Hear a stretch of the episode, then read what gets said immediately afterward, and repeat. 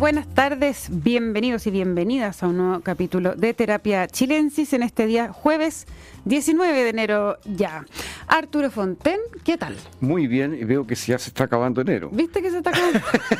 todo pasa muy rápido, todo pasa muy rápido y quien sí ha respirado hoy día eh, eh, hondo y uff, dijo que bueno que ya pasó, fue el ministro Giorgio Jackson, cuya acusación constitucional la Cámara de Diputados rechazó eso de las 4 de la tarde eh, de hoy con 68 votos en contra eh, o sea, perdón, a favor de la acusación, 76 en contra y 6 abstenciones. Así que se salvó el eh, ministro de Desarrollo Social, Giorgio Jackson. Para hablar de eso y muchas cosas más, pero eso no puedo dejar de preguntarle, estamos con el ex ministro de Hacienda, Felipe Larraín, hoy director de CLAPES, economista, profesor de la Universidad Católica y más.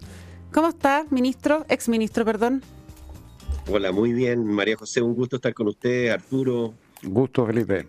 Igualmente. Encantado. Encantado. hagamos un repaso rápido por lo de Jackson porque es el tema del día, pero después nos vamos a, los temas que ya nos competen más del área económica.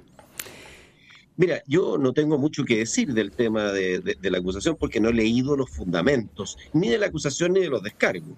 Eh, lo que sí, esto, esta idea, a mí me tocó ver varias acusaciones eh, constitucionales como esta, eh, algunas de ellas, algunas pocas fueron exitosas, en general cuesta que estas acusaciones prosperen, ¿no?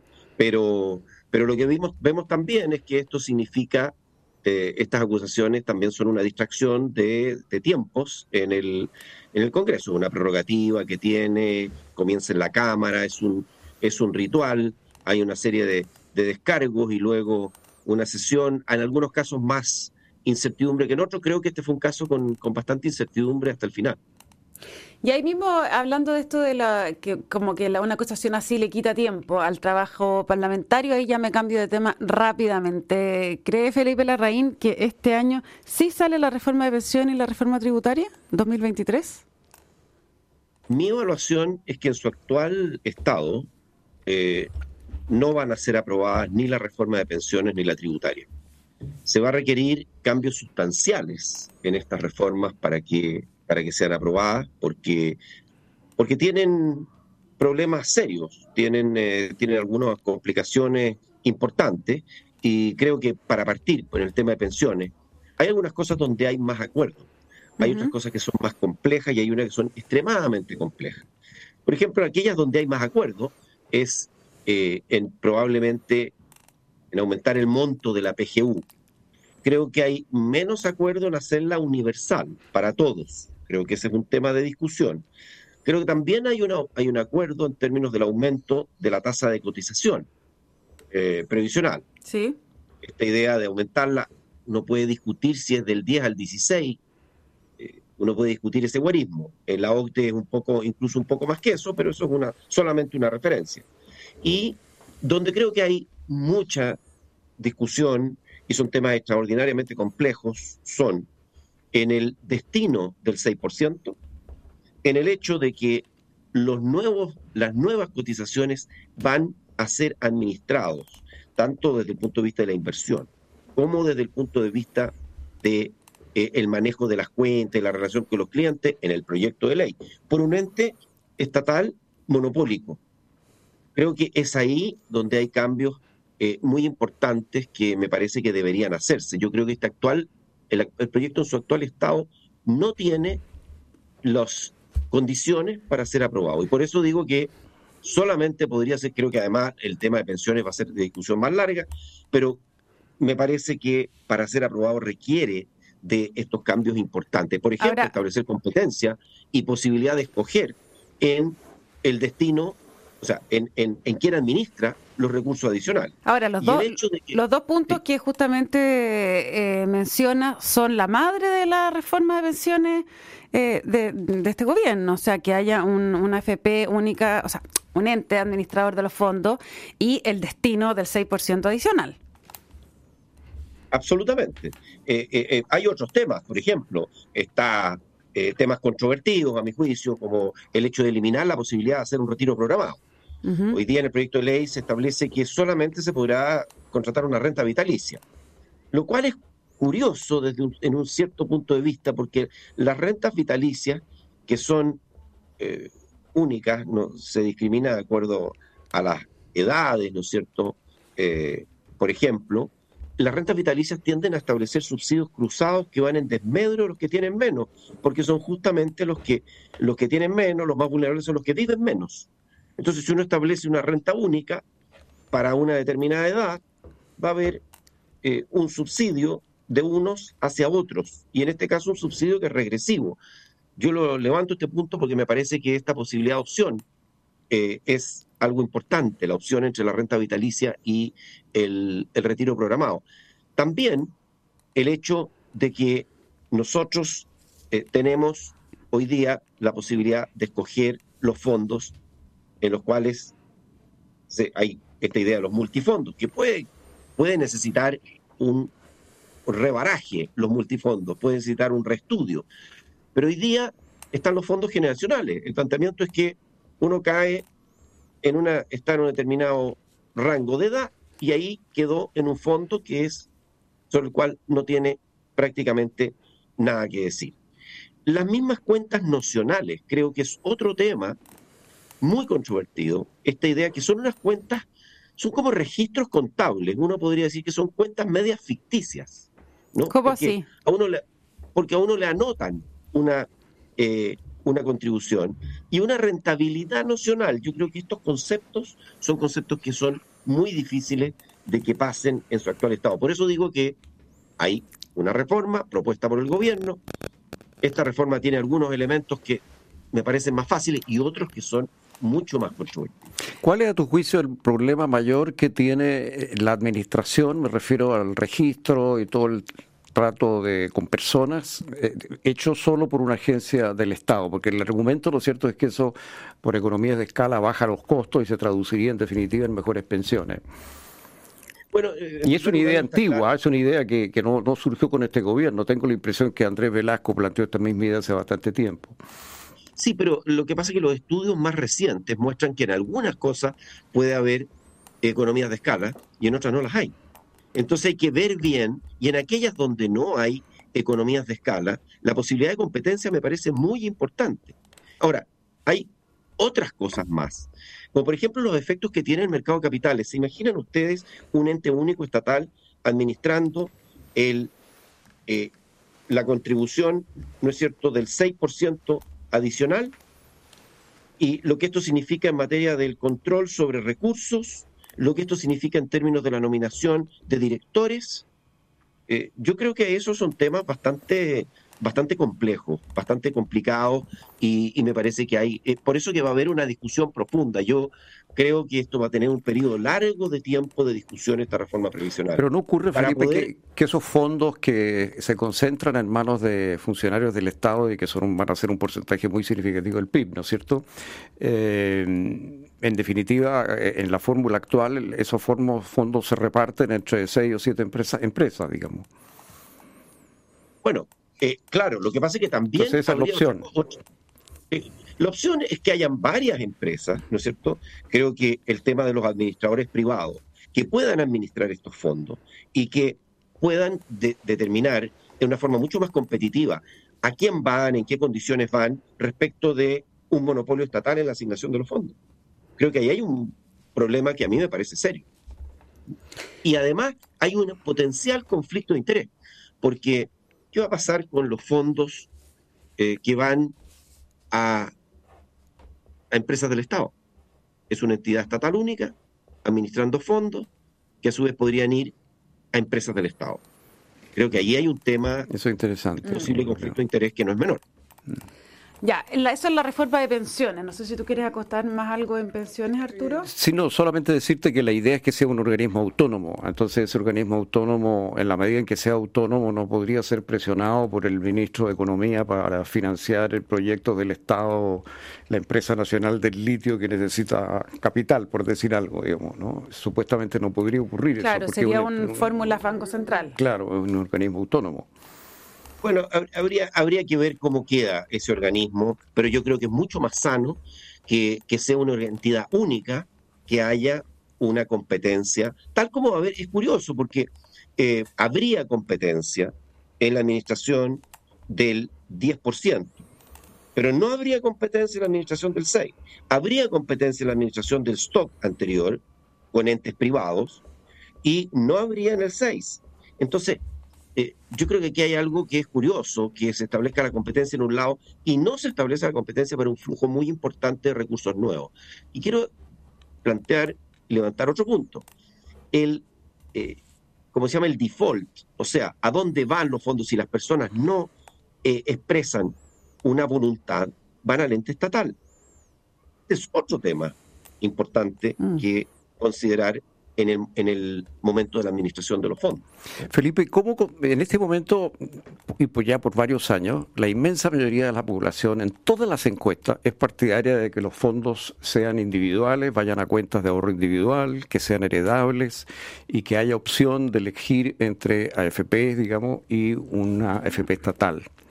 Eh, eso es prácticamente unánime y muy mayoritario en la población. Y a la vez hay una muy mala opinión de las AFP. Y de hecho este proyecto de alguna manera tiene políticamente, yo diría, ese su fuerza, digamos, ¿no? ¿Por qué las AFP tiene tan, tienen tan mala imagen? ¿Por qué es políticamente tan rentable irse contra la AFP? Bueno, yo creo que ahí hay, hay algo que las AFP eh, deben eh, de alguna manera hacer un mea culpa, ¿no? Que el tema de explicarle a la gente lo que se ha hecho, la rentabilidad de los fondos, fue algo que no se, no se, no se ha hecho con la fuerza que debería haberse hecho. O sea, eh, sin embargo, estas mismas entidades tan vilipendiadas fueron capaces de entregarle a las personas los retiros, los tres retiros, con gran celeridad.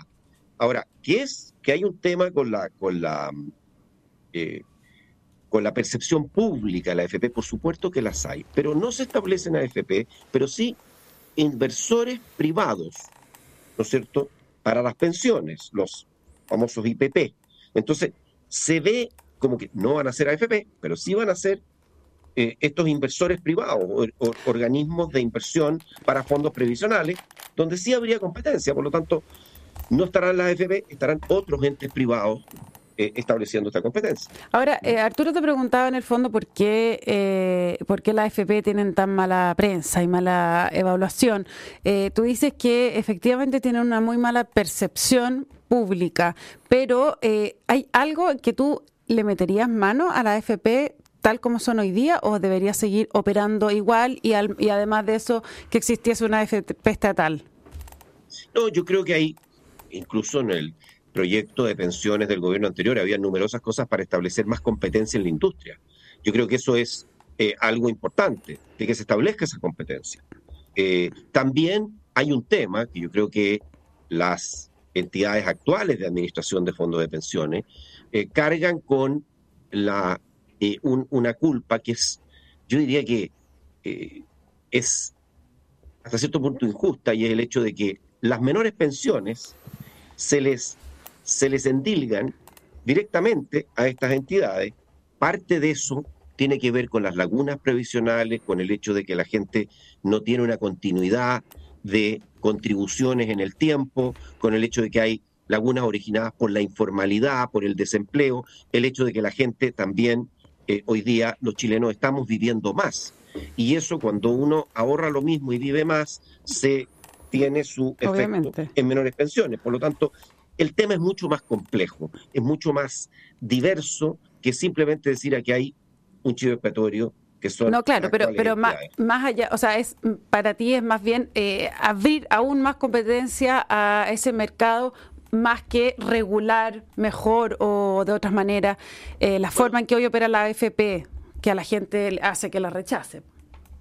Bueno yo creo que al abrir competencia se está estableciendo eh, cambios importantes que deberían redundar en beneficios de las personas. También pueden haber temas regulatorios ahí involucrados, involucrados pero, pero yo creo que también ha habido en este proyecto, claro, se dice la AFP no podrán continuar, es un punto más bien político, porque sí se permite que estos nuevos entes de inversión privado y las AFP podrían transformarse en alguno de estos entes inversores privados de fondos de pensiones.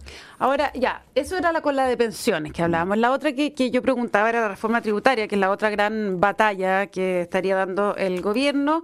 Eh, ¿Ves posibilidad del 2023 que salga o tampoco? Yo creo que hay una posibilidad que salga el 2023.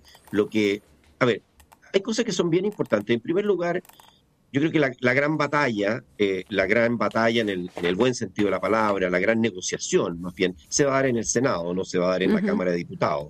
Creo que esta idea de que eh, no sabemos, hoy día está la gran discusión si se va a votar y se va a despachar en enero o si no es posible despachar en enero y por lo tanto esto va a quedar para marzo. Y entonces pasa al Senado, donde hay una distribución de fuerzas más equiparada y, y donde yo creo que ahí se produce la gran negociación. Y, no hay que olvidarse de una cosa, creo que es muy importante respecto de, del tema de pensiones, y es que la reforma de pensiones establece mayores contribuciones por seis puntos del PIB, pero a la vez tenemos aumentos muy significativos del salario mínimo y tenemos el proyecto de ley de 40 horas. O sea, hay una, una cantidad de elementos que están redundando en un encarecimiento del costo laboral a través del proyecto de 40 horas. Aparte de esto, se puede aminorar con las 40, haciendo que el proceso sea gradual, que por ejemplo no haya un aumento de una vez a 40 horas, sino que, eh, o sea, una, una, reducción de la jornada laboral a 40, sino que sea un, un tema gradual en el tiempo. Pero si ustedes sacan la cuenta, tenemos en el proyecto de pensiones seis puntos de cotización adicional, que más o menos son dos puntos del PIB. El proyecto tributario establece hoy día 3,6 puntos del PIB, más el royalty minero, que son alrededor de medio punto del PIB adicional. Es decir, estamos hablando de un conjunto de tres proyectos que establece un aumento de tributación de seis, poquito más de seis puntos del PIB, esto es del orden de 18 mil millones de dólares por año en régimen. Me parece que esto es algo muy fuerte, este es un aumento de la carga tributaria muy fuerte, habiendo opciones, habiendo opciones que hemos levantado en la discusión pública, algunos seminarios que hemos hecho aquí en Clapes, respecto de, por ejemplo, que hay alrededor de 1,2 puntos del PIB, o sea, un tercio del proyecto tributario, que son recursos que podrían levantarse reasignando eh, fondos que van a programas que son mal evaluados, ahí hay como 0,8 puntos del PIB, mejorando las compras públicas, que son 0,3 puntos del PIB. O sea, hay fórmulas, no solamente el aumento permanente de tributos que permiten levantar recursos, sino también lo que es, a mi juicio, un imperativo, que es gastar mejor los recursos que son de todos los chilenos. Y no pensar que siempre la única forma de levantar más recursos a través de aumento de tributos. ¿Y qué le responde Mario Marcel cuando usted le plantea eso? Bueno, he tenido algunas conversaciones con, Mario Marcel. Yo creo que eh, él se da cuenta que aquí hay un espacio. No voy a decir lo que hemos conversado, yo creo que él se da cuenta que hay un espacio, pero eh, yo no digo que esto sea fácil. Es complejo el hecho de, eh, de tener que reasignar fondos, desde programas que están mal evaluados, y quiero decirlo, no mal evaluados por alguna entidad interna, esto lo, los evaluó negativamente el BID. Hay un informe del BID que dice claramente cuáles son, dónde están estos 0,8 puntos de recursos. Entonces, yo creo que aquí hay, yo no digo que tal vez haya que hacerlo todo, pero que una parte pueda provenir de gastar mejor los recursos de todos los chilenos, creo que sí. Creo que eso debe ser parte o hace más factible un acuerdo en torno a este proyecto. ¿Cómo, cómo afecta, Felipe Larraín, eh, esta discusión de la reforma tributaria y también la de pensiones en el eh, crecimiento y en la inversión que es tan esperada por estos días? Bueno, yo creo que este es uno de los temas más, más potentes, porque hoy día estamos enfrentando una recesión en el año que estamos comenzando, en 2023, cosa que es una proyección que no hacen algunos, es una proyección generalizada. La hacen prácticamente todos. Eh, de que vamos a, la economía podría caer entre uno y dos puntos el año 2023. O sea, vamos a tener una situación externa compleja, con algunos elementos complejos, porque una parte del mundo va a estar en recesión. Hace poco un informe del Fondo Monetario decía que alrededor de un tercio del PIB mundial va a estar en recesión en el año 2023, un tercio de la economía mundial.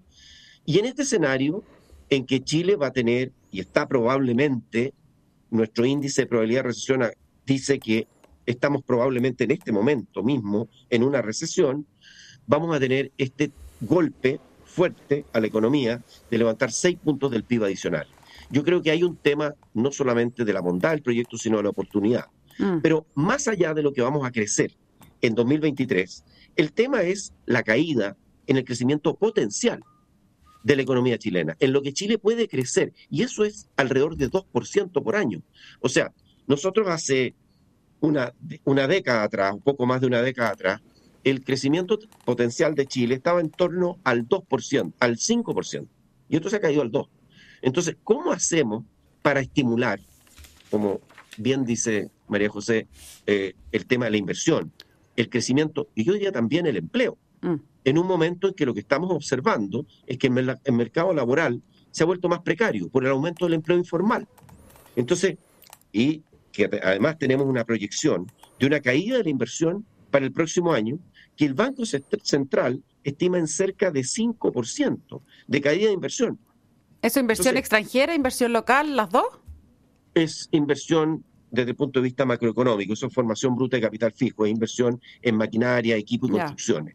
Eh, es el concepto global de inversión. Entonces, en un contexto en que está cayendo la inversión, estos proyectos eh, hacen más, más cara la creación de empleo, es un lo, veíamos recién en el proyecto de pensiones, pero también hacen más, eh, de alguna manera, menos atractivo invertir. Fíjense ustedes que ahorrar e invertir. El proyecto de el proyecto de tributario que establece, no por primera vez en Chile, pero sí que establece un impuesto patrimonial, lo que va a significar, y dice, bueno, pero esto va a afectar solamente a poco más de 6.000 chilenos. Eso es una falacia.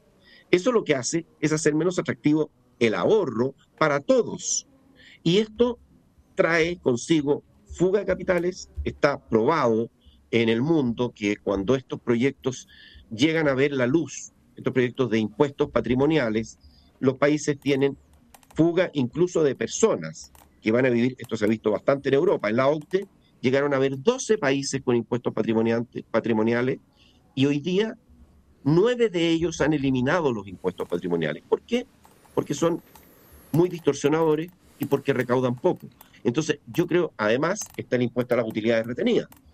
Este, no solamente hay un patrimonial, sino hay impuesto a las utilidades retenidas, que es como si estuvieran en, eh, eh, en un chanchito. No, estos están o invertidas o están en el mercado financiero y se quiere establecer un impuesto a las utilidades retenidas, que también le va a pegar a la inversión. Entonces yo yo veo que estos proyectos, en particular el tributario, es especialmente dañino respecto de inversión, crecimiento y cuando algo le hace daño a la inversión y al crecimiento, indudablemente que hace más difícil la creación de empleo. Felipe, pensando en el futuro eh, y a partir de lo que tú dices de que en realidad el crecimiento potencial chileno se ha estancado, se ha frenado, a partir más o menos del 2014 el PIB per cápita prácticamente está más o menos igual. Eh, la pregunta es, bueno, ¿hacia dónde debe desarrollarse Chile? Y hay una, un diagnóstico eh, muy compartido en el Frente Amplio y otros grupos, ¿no es cierto?, que es que se agotó el modelo de exportación basado en recursos naturales. Tú acabas de publicar un paper que me interesó muchísimo sobre el tema de la exportación de servicios, en el cual sostienes que, bueno, citas a la Organización Mundial del Comercio, para la, para la cual eh, crecerá la exportación de servicios en el mundo un 50% de aquí al 2040 Chile tiene menos exportación que Australia o Nueva Zelanda en materia de servicios, e incluso dices tú en el paper ha perdido dinamismo Chile en esta área. ¿Por qué no nos sintetizas muy brevemente antes de que se nos vaya el tiempo? Hoy se nos pasó volando, ya no están haciendo señas. No están haciendo señas. ¿Por qué no nos sintetizas en dos líneas en qué consiste este paper muy interesante sobre la exportación de servicios? Bueno, por supuesto, Arturo. Lo que pasa es que hay una cosa muy interesante que ha ocurrido en el mundo y es que los servicios se han hecho cada vez más transables, cada vez más comerciables internacionalmente, facilitados por las nuevas tecnologías de información y comunicación. Entonces hoy día hay toda una industria de servicios modernos, entre los cuales están servicios financieros, servicios profesionales de negocios, servicios de comunicaciones, servicios de computación e información, que se pueden comerciar entre países. Y eso ha generado una expansión muy importante de las exportaciones de servicios. Hoy día, por ejemplo, el sector servicios como un todo representa más de 60% del producto en las economías avanzadas y cerca del 50% en las economías en desarrollo. Pero dos tercios de la creación de empleo en los países en desarrollo lo explica el sector servicios. Y lo que observamos es que a nivel, por ejemplo, de la OCDE, el, los eh, exportaciones de servicios representan el 12, cerca del 12% del PIB, del Producto Total. Y en Chile son poquito más del 3. O sea, estamos cerca de un cuarto de lo que significa eh, en la OCDE las exportaciones de servicios. A nivel mundial, las exportaciones de servicios están, dependiendo cómo las midamos, entre 25 y 40% de las exportaciones totales. Y en Chile son alrededor del 12% de las exportaciones totales. Y lo que observamos es que ha habido una pérdida de dinamismo muy importante en las exportaciones en general, pero en particular en las exportaciones de servicios. Lo que queremos decir es que incluso nosotros nos comparamos con países que, como Nueva Zelanda, Australia, Noruega, Botswana, que son países intensivos en recursos naturales, y nos damos cuenta que incluso comparado respecto de ellos, ellos han logrado desarrollar este camino tan interesante que son las exportaciones de servicios. Entonces, esta idea de la dicotomía, de que tenemos que abandonar los recursos naturales e irnos a la industria, con toda la contribución que puede hacer la industria, no es el único camino, porque podemos transitar hacia exportaciones de servicios cuando demos las condiciones adecuadas, por ejemplo, en los programas de promoción de exportaciones, que han estado orientados fundamentalmente a bienes, podrían orientarse más a servicios. En los tratados de libre comercio, podríamos avanzar más en la liberalización de, para los servicios. Y cuando una reforma tributaria, y aquí me, voy un poquito lo que hace esta reforma, como publicamos hace un poco de tiempo atrás con Guillermo Tagle, nosotros consideramos que es prácticamente en su actual estado. Es un golpe muy profundo al mercado de capitales. Eh, si nosotros somos competitivos en exportación de servicios financieros, esta reforma tributaria camina en el sentido inverso. Entonces, creemos que hay todo un área que podría aumentar fuertemente. Fíjese que del 3 al 12% de la OCDE hay una multiplicación por cuatro de la contribución que podrían hacer las exportaciones de servicios y una generación muy potente de empleos. Muchos de estos empleos son empleos formales, son empleos mejor remunerados y por tanto el punto que hacemos acá es que hay que mirar con más atención las oportunidades que hay en el sector servicio y en la exportación de servicios en el actual contexto mundial. Felipe Larraín, muchísimas gracias por haber estado con nosotros esta tarde de jueves en Terapia Chilensis. Les cuento a ustedes que la transformación... María José, Arturo, me, Muchas gracias, Felipe. Ha sido un placer y le aprovecho antes que se vaya a contar también que la transformación digital de tu negocio nunca estuvo en mejores manos. En Sonda trabajan para que disfrutes tu vida, innovando y desarrollando soluciones tecnológicas que mejoran y agilizan tus operaciones. Conócelas hoy. Sonda Make It Easy. No se vayan de nuestra sintonía, Felipe Larraín tampoco, porque a continuación viene información privilegiada al cierre y luego sintonía crónica Epitafios junto a Bárbara Espejo y Rodrigo Santa María. Que estén todos y todas muy bien, mis dos contertulios de hoy especialmente, y nos encontramos mañana con más terapia aquí a las 8. Que estén bien. Muy buenas noches. Buenas noches.